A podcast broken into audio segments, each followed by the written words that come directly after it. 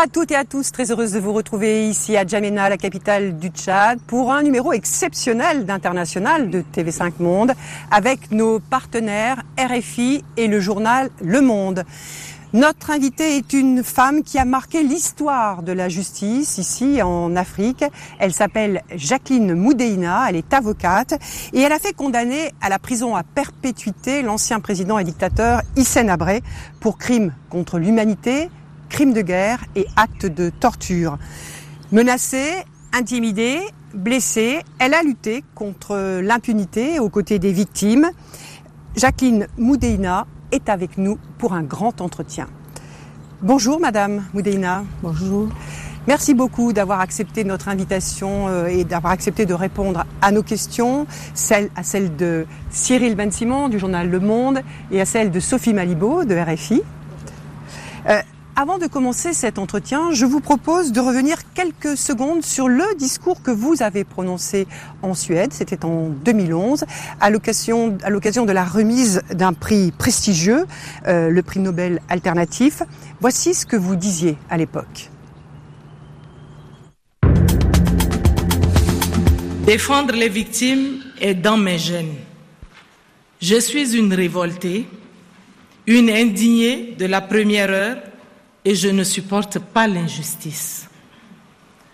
Ce sentiment a toujours été présent en moi et le restera tant que ceux qui souffrent de l'injustice seront ignorés de leurs dirigeants et tant que la justice sera sélective. Beaucoup ont essayé de m'empêcher de travailler. Beaucoup ont essayé de m'intimider, de me menacer psychologiquement et physiquement. Mais moi, j'ai compris, comme le disait Albert Camus, qu'il ne suffit pas de dénoncer l'injustice. Il faut donner sa vie pour la combattre. Jacqueline Moudeina, on va revenir sur votre parcours, mais première question, d'où vous vient cet engagement, cette volonté de réparer les victimes, cette volonté de justice? Merci. Je crois que cette volonté de justice euh, est inné en moi. Je pense que c'est parce que euh, cela est dû à mon enfance. J'ai eu une enfance euh, assez dure. Je pourrais dire que je n'ai pas été enfant. J'ai été adulte très tôt. Vous étiez orpheline Parce que euh, je suis orpheline de père et de mère. Orpheline de père. Je suis née trois semaines après la mort de mon, mon père et euh, première fille de mon père et de ma mère. J'ai eu euh, la grâce d'être avec ma mère jusqu'à 11 ans et je l'ai perdue quand j'avais 11 ans. Et euh, je m'étais, je me comportais toujours en défenseur des autres. Et je n'aimais pas l'injustice du tout. Donc c'est une histoire de depuis mon enfance. Qui est ancrée en vous depuis Et je l'ai traînée jusqu'aujourd'hui. N'étiez pas destinée à devenir avocate au début, vous vouliez être interprète. Quel a été le déclic Comment s'est passé finalement euh, Quel a été le moment qui vous a vraiment poussé à devenir avocate Oui, c'est vrai, quand j'ai eu mon bac, j'avais opté pour l'interprétariat. J'avais même commencé à mener des démarches euh, pour aller à une école d'interprétariat en France. Malheureusement, je m'étais très mal prise. Je n'avais pas une, euh, prescription.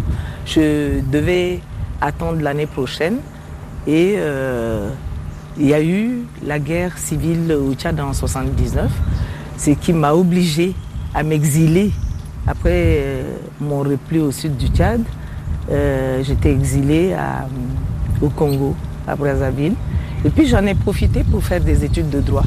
J'ai changé, je me suis dit, j'ai besoin de défendre. Et pour défendre, il faut que je sois avocate.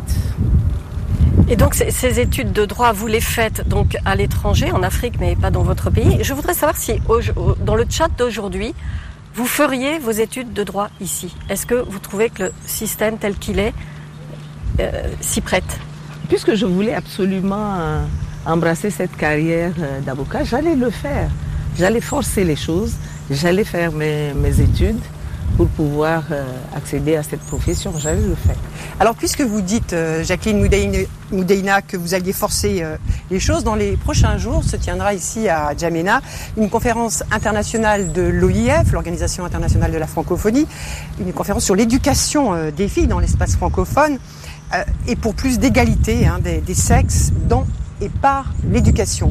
Euh, vous, votre parcours pour étudier dans les années 70 et 80, vous l'avez fait dans un monde d'hommes.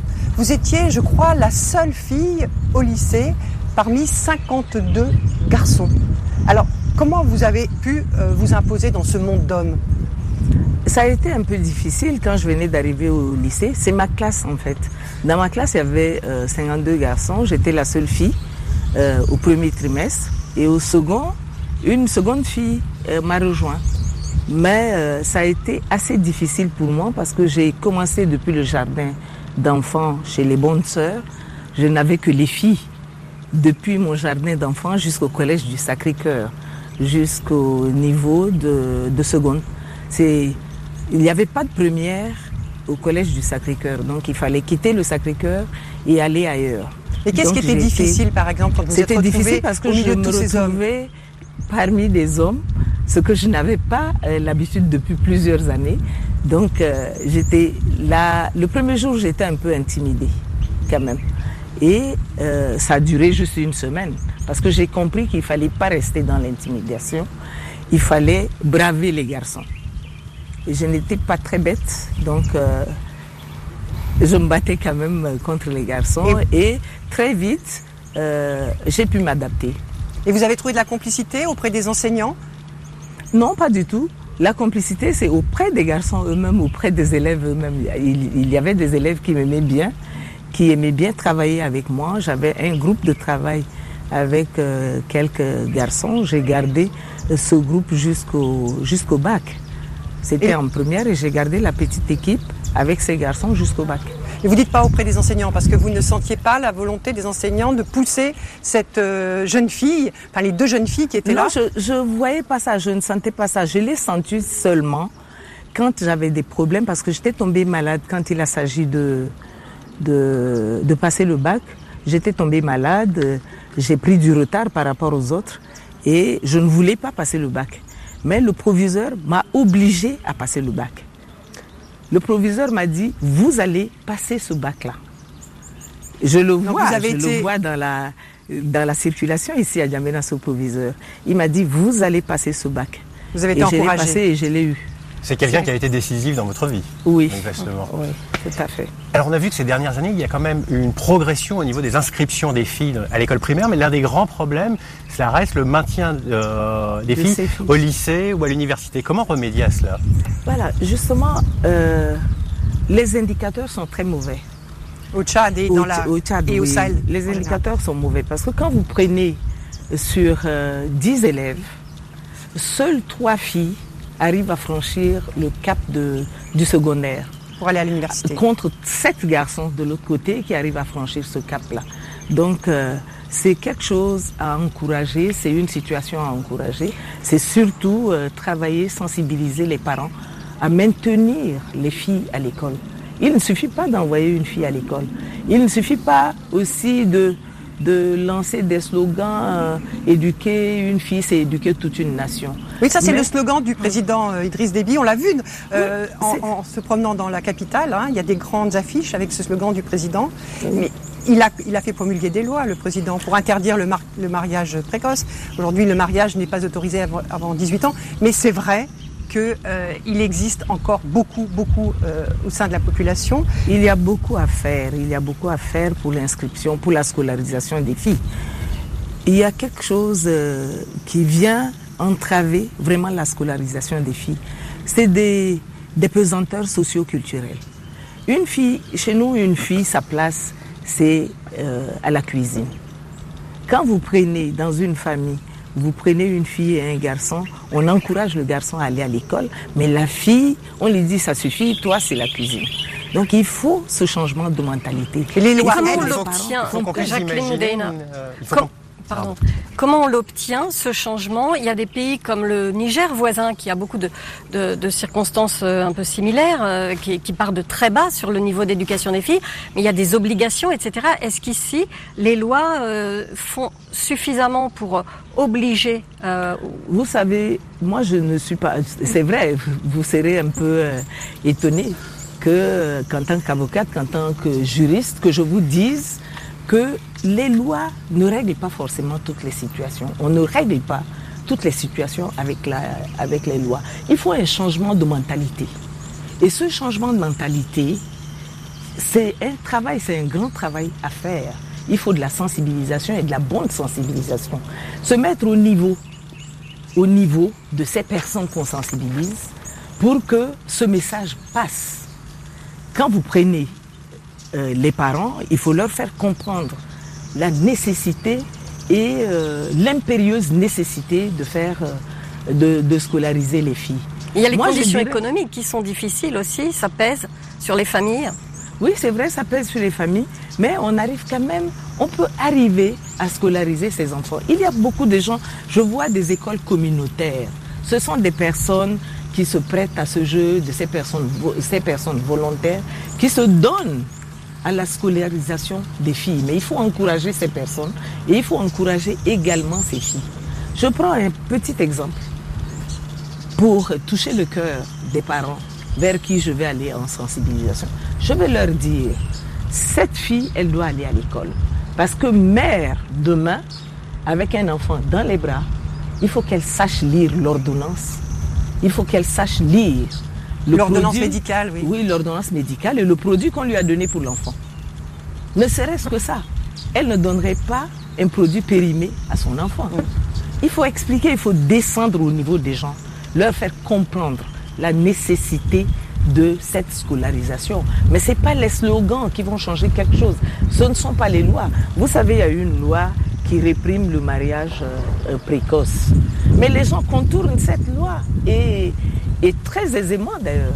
Parce qu'il y a eu ces derniers temps euh, des personnes qui ont été, euh, euh, qui ont été interpellées pour le mariage des, des, enfants.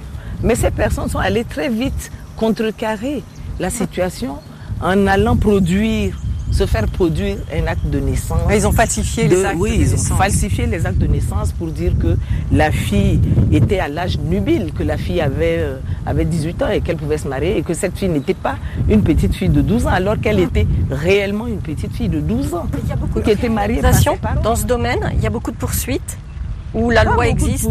Ça commence à venir, ça commence à venir, mais je vous dis que même ces poursuites sont contrecarrées. C'est pour ça que je dis, on ne peut pas régler par la justice uniquement, uniquement par, la, justice. C'est pas la loi qui va changer certaines situations. Il faut un changement de mentalité. Euh, Jacqueline Moudina, avant de poursuivre cet entretien, je vous propose de revenir en son et en images sur votre parcours. C'est un focus signé Florent Krebseg et Julien Bouillet.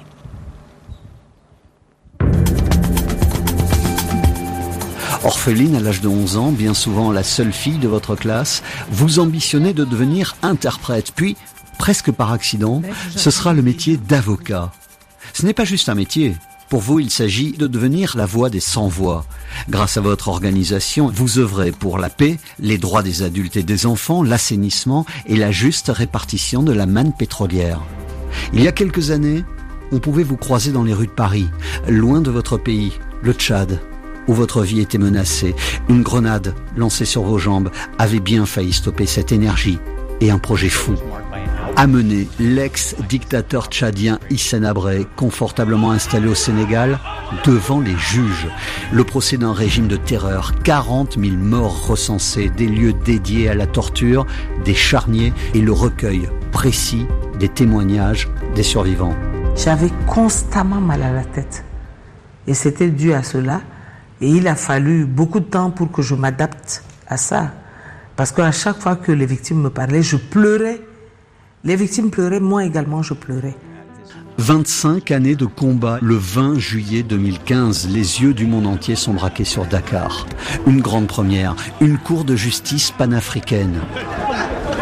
Et cette scène où un ex-dictateur est traîné de force dans une salle d'audience, Hissène Abré verra ses survivants et les proches des victimes, entendra les témoignages et le verdict, confirmé en appel il y a deux ans, prison à perpétuité pour crime contre l'humanité. L'avocate, la technicienne du dossier que vous êtes, laisse éclater sa joie et échapper cette phrase. Les carottes sont définitivement cuites. Même si les familles, les proches attendent toujours les dédommagements. Est-ce que ce procès fut, comme vous le dites, un tournant pour l'Afrique? Jacqueline Moudeina, un tournant pour l'Afrique, ce sont vos mots? Euh, j'ai envie de poser cette question. Euh, un tournant, c'est prendre une nouvelle direction, c'est un changement. En quoi le procès d'Issane Abré a marqué un changement euh, pour l'Afrique? Dans quel sens? Et très concrètement aujourd'hui Oui, j'ai dit que c'est un tournant pour l'Afrique et, et c'est vraiment un tournant pour l'Afrique. Et pourquoi? Il a fallu de longues années pour arriver à obtenir le jugement de Hissène Abré. Nous nous sommes battus pendant 17 ans pendant 17 ans concrètement, parce qu'avec les préparatifs, c'est, plus de, de, de 17 ans. Et il fallait faire comprendre aux chefs d'État africains qu'il y a cette nécessité de s'allier à nous pour lutter contre l'impunité. C'est vrai, quelque part à l'Union africaine, on prône l'impunité zéro. Comme je l'ai dit pour l'éducation des filles, il suffit pas de lancer des slogans. Il suffit pas de prôner l'impunité zéro. Il faut passer à l'acte. Il faut passer à l'action. Quelles sont les actions qu'on doit poser pour arriver à cette impunité zéro? Donc ça nous a pris beaucoup de temps. Et surtout qu'on est arrivé à, au stade de, de, de discussion. Euh, euh, sur la, CPI, sur la Il y a eu la formation de chambres africaines oui, extraordinaires. Mais cette, cette, formation de chambres africaines extraordinaires, ça a été le résultat de notre travail de, de longue haleine. C'est parce que nous n'avons pas lâché prise. Nous avons obligé les chefs d'État pratiquement à trouver un créneau pour mettre fin à l'impunité de Hissène Abré. Et ça a été le résultat de la création des chambres africaines extraordinaires.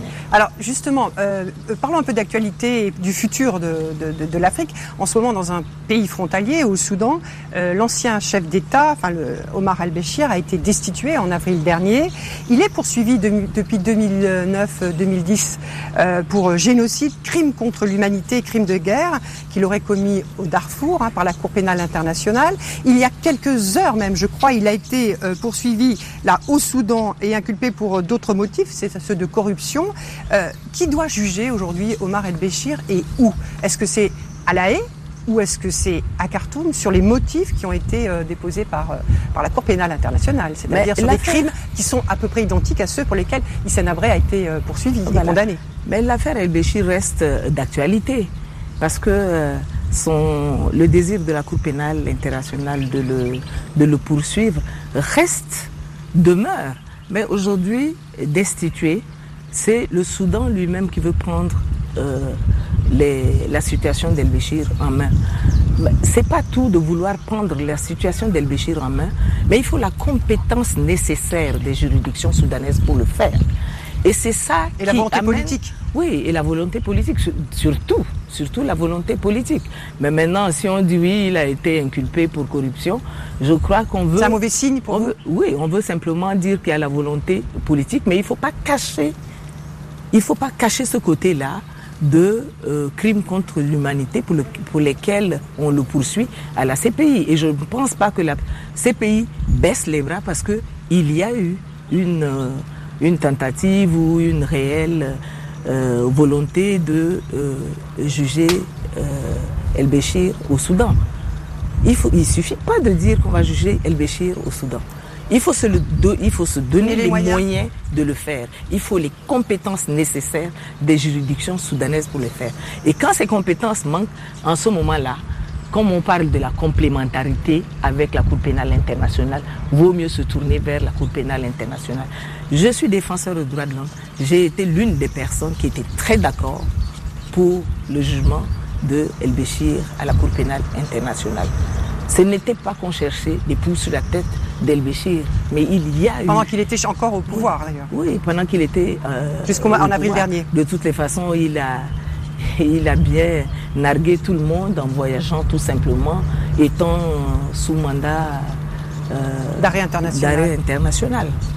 Alors maintenant, El Béchir n'est plus au pouvoir, mais pour revenir au procès à Bray, est-ce que vous n'avez quand même pas au final l'impression que l'on a jugé un homme avec de terribles responsabilités, mais qui au final n'avait plus de poids politique, qui ne représentait plus un véritable danger? Est-ce que c'est pas ça aussi la condition pour que d'anciens dictateurs soient jugés? Vous êtes sûr qu'il ne représentait pas un poids politique? Moi, je ne pense pas. Sinon, on ne l'aurait pas.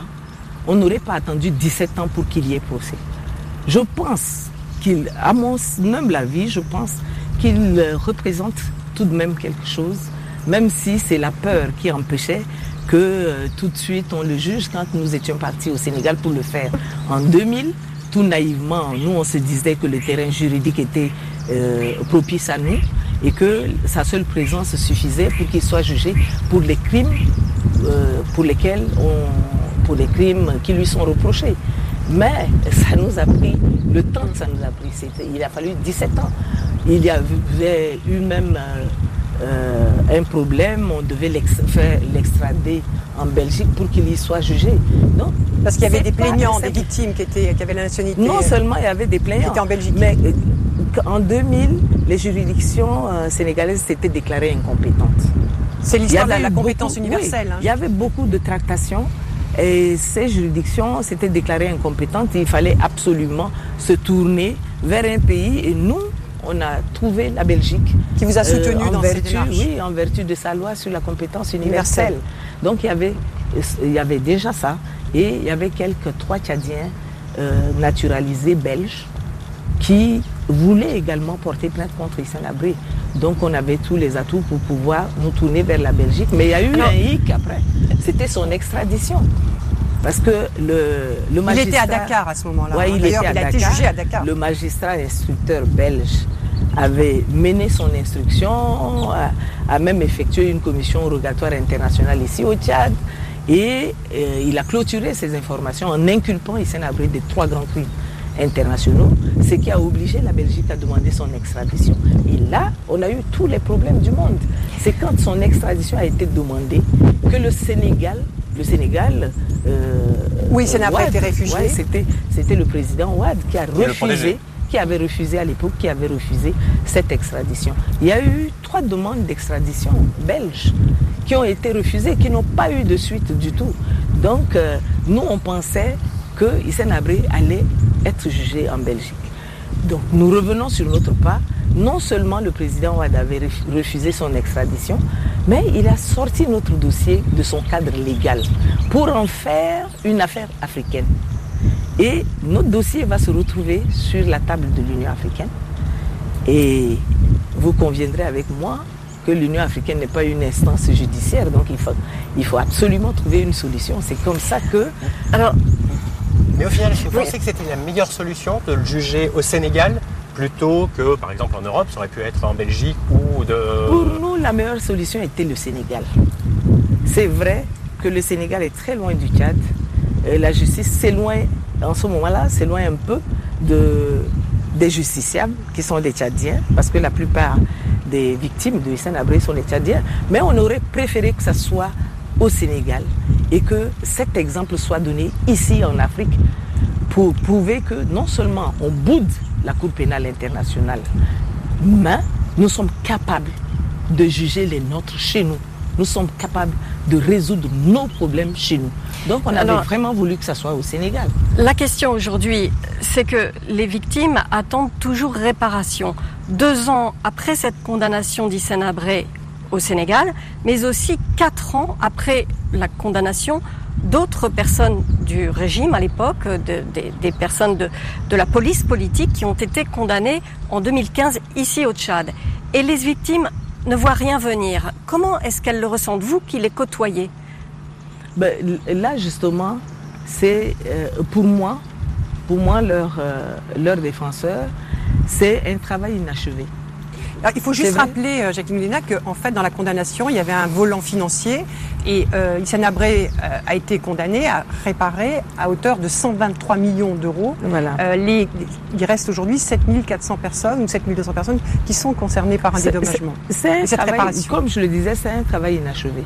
Nous avons opté pour une bonne stratégie, c'est-à-dire faire juger les complices de Abré sur le terrain au Tchad ce qui permettrait aux Tchadiens d'assister à leur, euh, à leur procès. Et de l'autre côté, nous avons porté plainte sur la seule, euh, contre la seule personne de Hissène Abré. Donc il y a eu finalement deux procès. Il y a eu deux procès, mais un des procès était très mal mené. C'est celui d'ici. Ben, on, est, on a quand même abouti à la condamnation d'une vingtaine de, complices de Hissène Abré. Donc sept à perpétuité. oui, malheureusement pour nous, ces condamnations n'ont servi à rien parce que ces personnes condamnées aujourd'hui courent la rue. Ils, sont ils ont été relâchés Ils ont été relâchés, mais par quel truchement, on ne sait pas. Mais la raison qui a été avancée, c'est pour des raisons médicales. Ces personnes sont dehors. Non seulement ces personnes sont dehors, mais il y a eu aussi la condamnation à réparation des victimes. Et cette condamnation euh, financière. financière devrait être assurée à part égale par les, les, ex-agents de la DDS et l'État tchadien. Mais les condamnés, rien n'a été fait. Rien de tout cela. Donc les biens n'ont pas été saisis Pratiquement pas. Les biens n'ont pas été saisis. Il y a, oui, les biens, non seulement. Elle, elle parle des biens de, des tortionnaires. Les biens des ex-complices de Sénabré. Ces biens n'ont pas, leurs biens n'ont pas été saisis. Il y a un qui a, qui a réussi à vendre sa maison il y a quelques mois pour aller se faire soigner. Et ça, les victimes sont allées, les victimes euh, ont la preuve de cette vente de maison. Donc, ça veut dire que c'était vraiment du bluff ici au niveau Alors, qui est en cause, euh, Jacqueline Medina, pour se laisser faire euh, sur les réparations financières, laisser faire des anciens euh, condamnés à perpétuité, ici, les laisser sortir, les laisser vendre leurs biens Ici, quand euh, ces condamnations euh, ont été prononcées par la Cour, la Cour a pris le soin de viser la primature qui devait s'occuper de, de, la partie réparation des victimes. Aujourd'hui, on n'a plus la primature, donc tout revient au président de la République. C'est lui qui doit assurer cette partie-là, puisqu'on n'a plus de, c'est ce que vous lui demandez aujourd'hui d'assurer Oui, c'est ce que nous lui demandons parce qu'il ne suffit pas de demander que justice soit rendue, mais il faut que cette justice soit complète. Il faut que cette justice arrive à la fin. Si des personnes se sont constituées partie civile, c'est pas pour les beaux, yeux des juges, moins encore les beaux yeux des avocats. C'est parce que ces personnes constituées partie civile demandent non seulement à être reconnues comme victimes, mais à être indemnisées.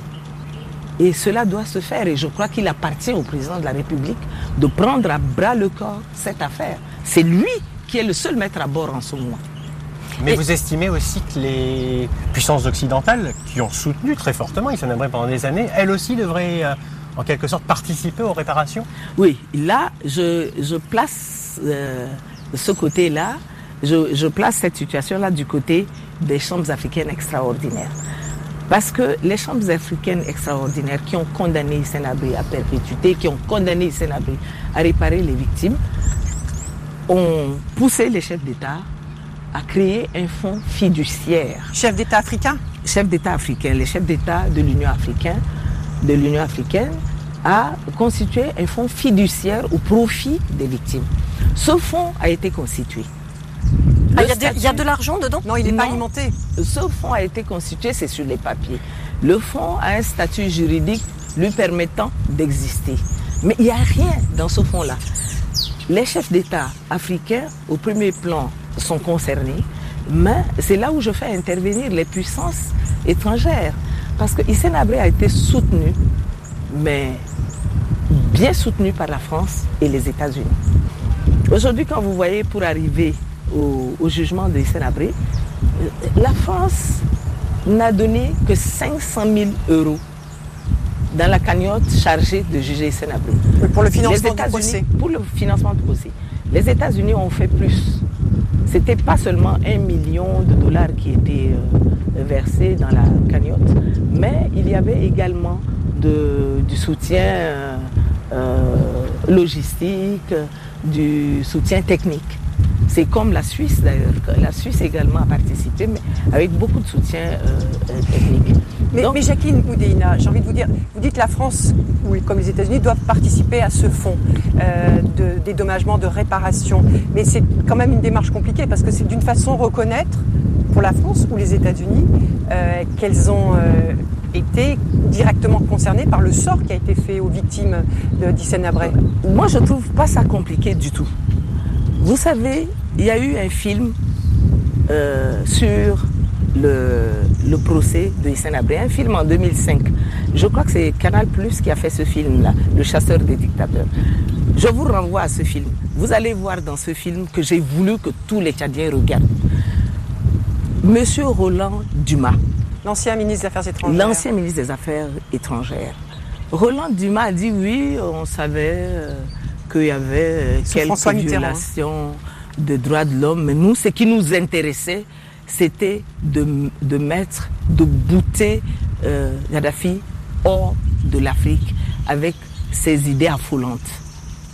J'ai été choquée personnellement. Ça veut dire que... Pour recontextualiser, c'est parce que euh, le Tchad était une, combattait la Libye à l'époque. Voilà, et ce soutien a permis à Hissène Abré de mater son peuple.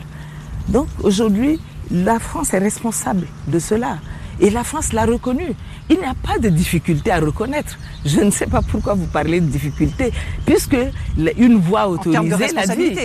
Une, une, voix autorisée l'a dit. Nous, on ne s'occupait pas, ça ne nous intéressait pas les violations des droits de l'homme. Ce qui nous intéressait, c'est de soutenir fortement le Tchad pour bouter euh, Gaddafi hors de la. au niveau pour ce qui est des réparations, il y avait aussi des, des, aspects symboliques, comme par exemple euh, un mémorial, euh, et puis aussi la création d'un musée à l'intérieur des locaux de, de l'ancienne police politique. Ça n'a pas l'air de démarrer. Qu'est-ce que ça veut dire? Ça, ça a été la décision de la Cour criminelle spéciale au Tchad. Mais avant cette décision, il y a eu le rapport d'enquête sur le les, sept années de règne de Sénabé. Cette, euh, euh, cette enquête a été ordonnée par le gouvernement, c'est-à-dire le gouvernement de, du président Idriss Déby.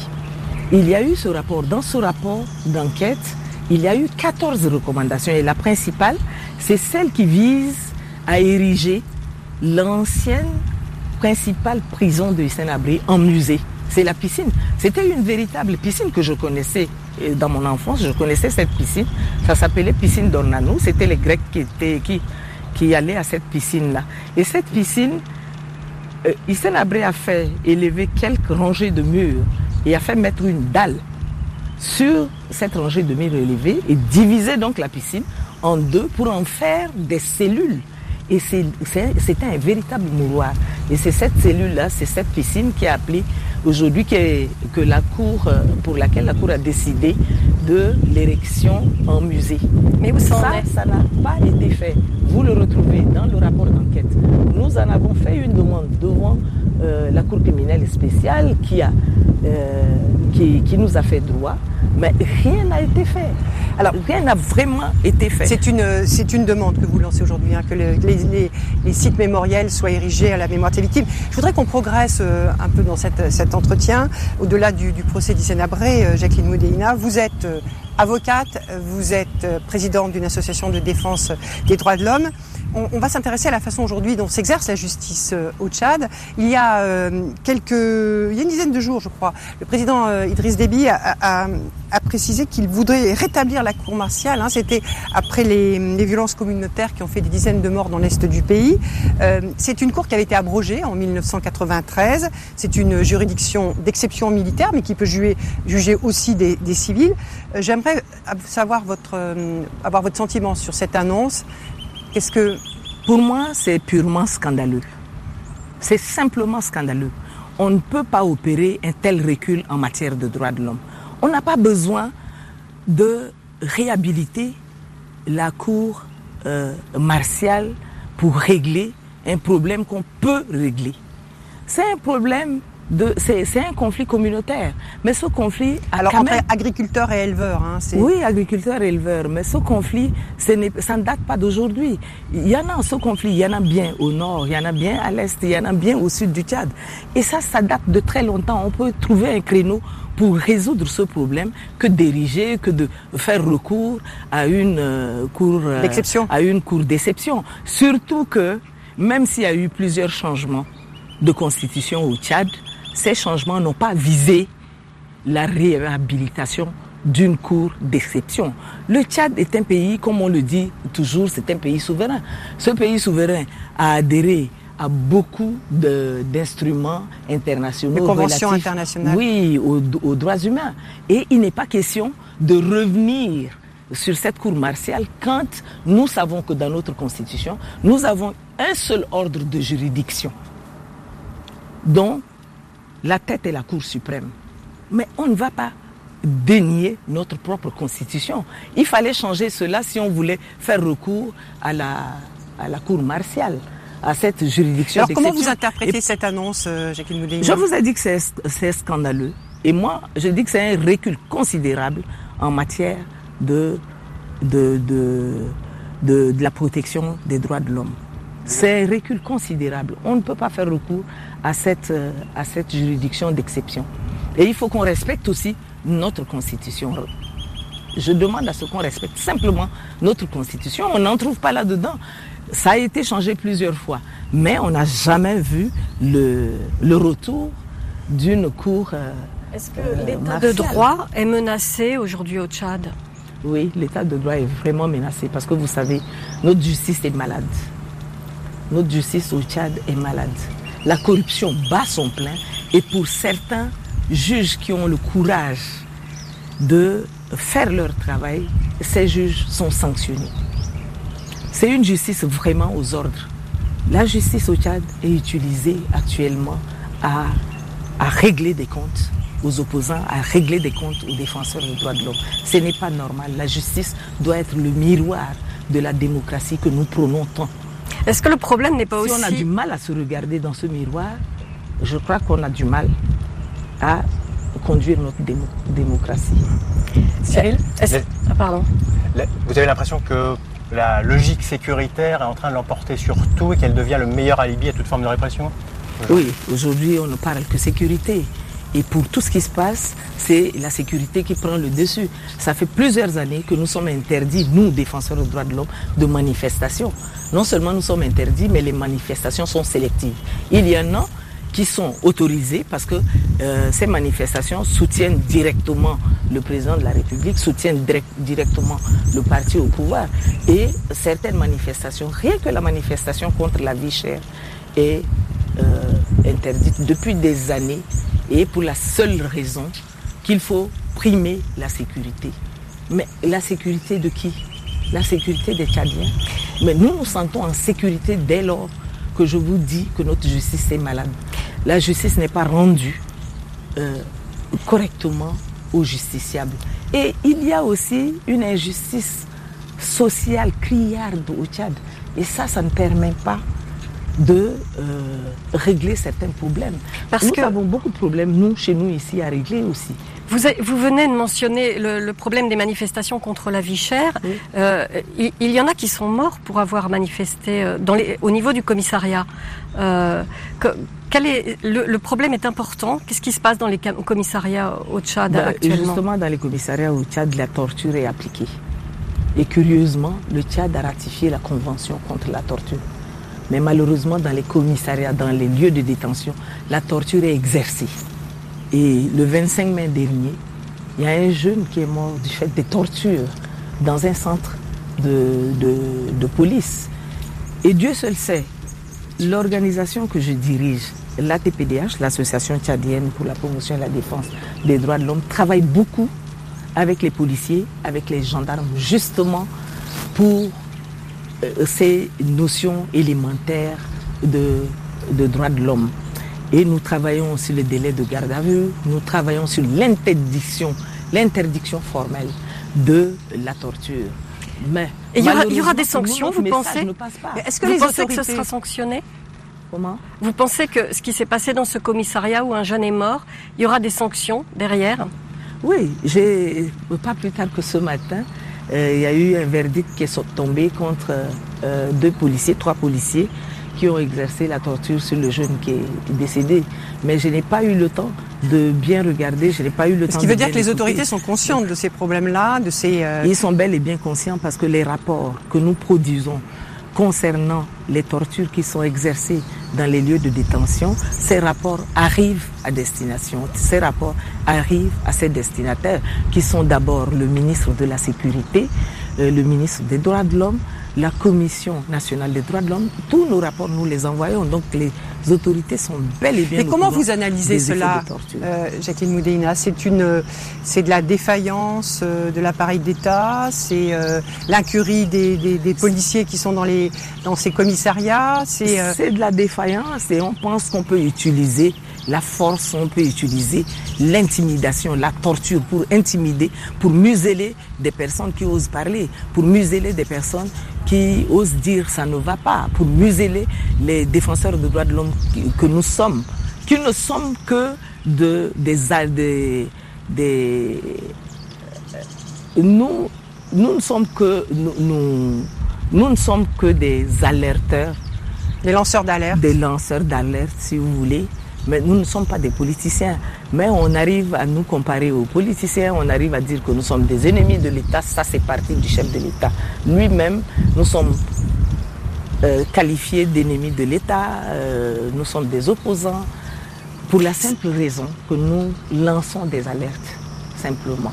Et pour du coup, la simple raison que nous disons, là, ça ne va pas, il faut redresser par là. Donc c'est difficile. Ça complique votre votre tâche, cette façon dont, dont, vous êtes traité. Il y a aussi des restrictions, par exemple sur, sur les réseaux sociaux, qui, qui, ont été restreints. Il y, a, il y, a, des gens qui arrivent à contourner euh, ces restrictions. Ça fait des années. Mais aujourd'hui, euh, les réseaux sociaux sont contournés pour pouvoir euh, envoyer des messages. Donc, autant libérer ces réseaux.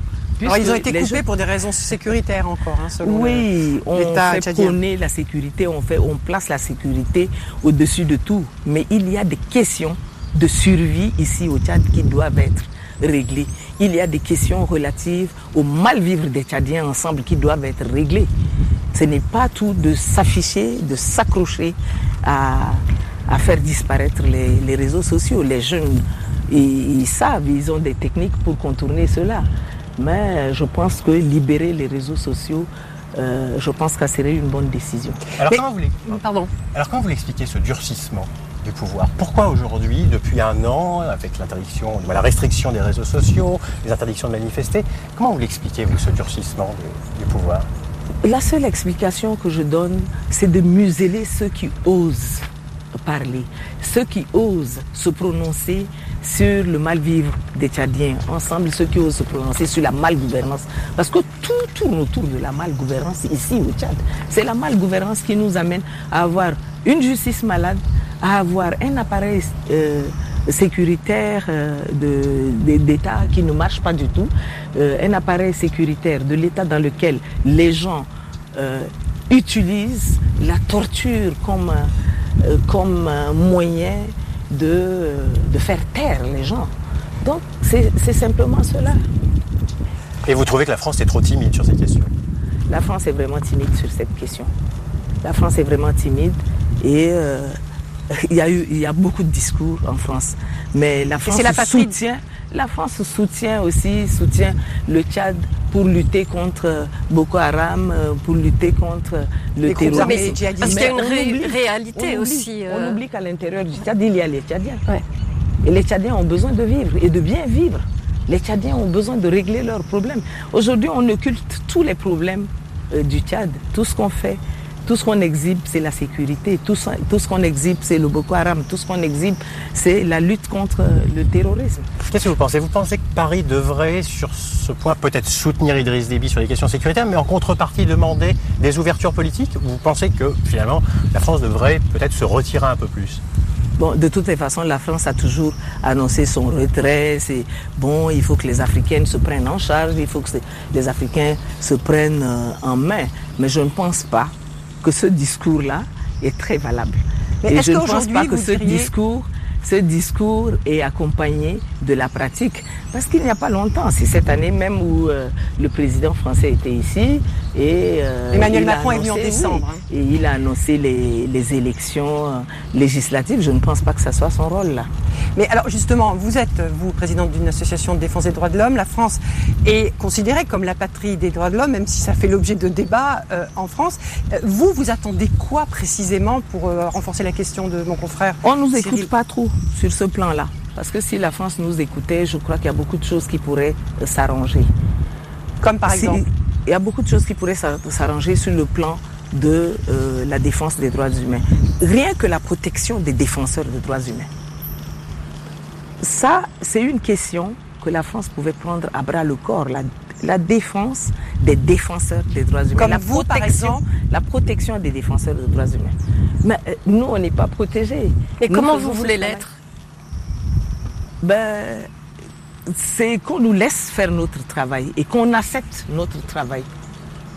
Quand nous lançons des alertes, qu'on prenne cela en considération.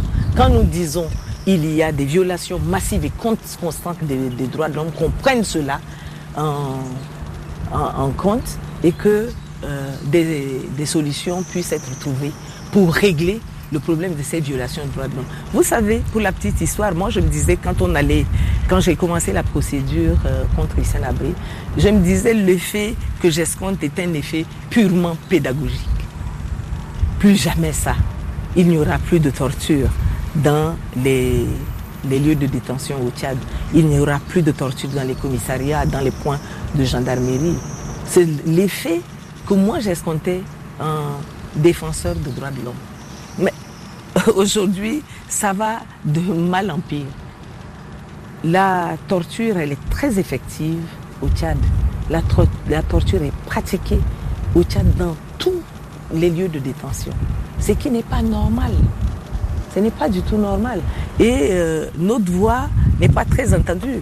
C'est pour cela que moi, à un moment donné, je me suis dit, euh, j'ai été fait Légion d'honneur euh, en 2010, vous avez reçu la Légion d'honneur. Non, c'est 2000, c'est après 2011. C'est après euh, des mains d'ambassadeurs ici, c'était sous la présidence de Nicolas Sarkozy. Voilà. Ça a été un moment important pour vous d'avoir de recevoir cette. Je me demande si je me demande si j'ai bien fait d'accepter cette Légion d'honneur. Pourquoi? Parce que ma voix n'est pas écoutée. Ma voix n'est pas écoutée. Je pensais que ça allait me rapprocher beaucoup plus d'une voix autorisée qui pourrait comprendre mon souci mon souci de euh, faire respecter les droits de l'homme au Tchad. Mais là, je crois que je ne sais pas. Je me pose, je continue à me poser la question si j'ai bien fait d'accepter cette légion d'honneur. Et aujourd'hui, vous l'accepteriez par exemple? Non, je ne l'accepte pas. Justement, je continue à me poser des questions. Parce que euh, je me demande sur quel. Pourquoi j'ai accepté? Pourquoi j'ai accepté? Si c'est pour que ma voix se taise, pour qu'on n'écoute pas ma voix, pour qu'on ne, ne, comprenne pas mon souci, qu'on ne comprenne pas le souci des Tchadiens que je porte, ça ne doit pas me servir à grand chose, je pense. Alors, nous arrivons malheureusement à la fin de cet entretien. On aurait pu parler encore euh, très très longtemps, vous interviewer encore très très longtemps. Ce sera vos mots de la fin. Euh, vous, euh, vous avez pu vous exprimer là face à trois médias français et francophones. Je vous remercie infiniment, euh, Jacqueline Moudina, euh, de nous avoir accordé ce temps, d'avoir répondu aux questions de Cyril Van Simon du journal Le Monde, de Sophie Malibaud de RFI et de TV5 Monde. Merci à vous tous, auditeurs et téléspectateurs, pour votre fidélité. On se retrouve la semaine prochaine pour le dernier numéro d'International de la saison et ce sera à Paris. Très belle journée sur TV5 Monde.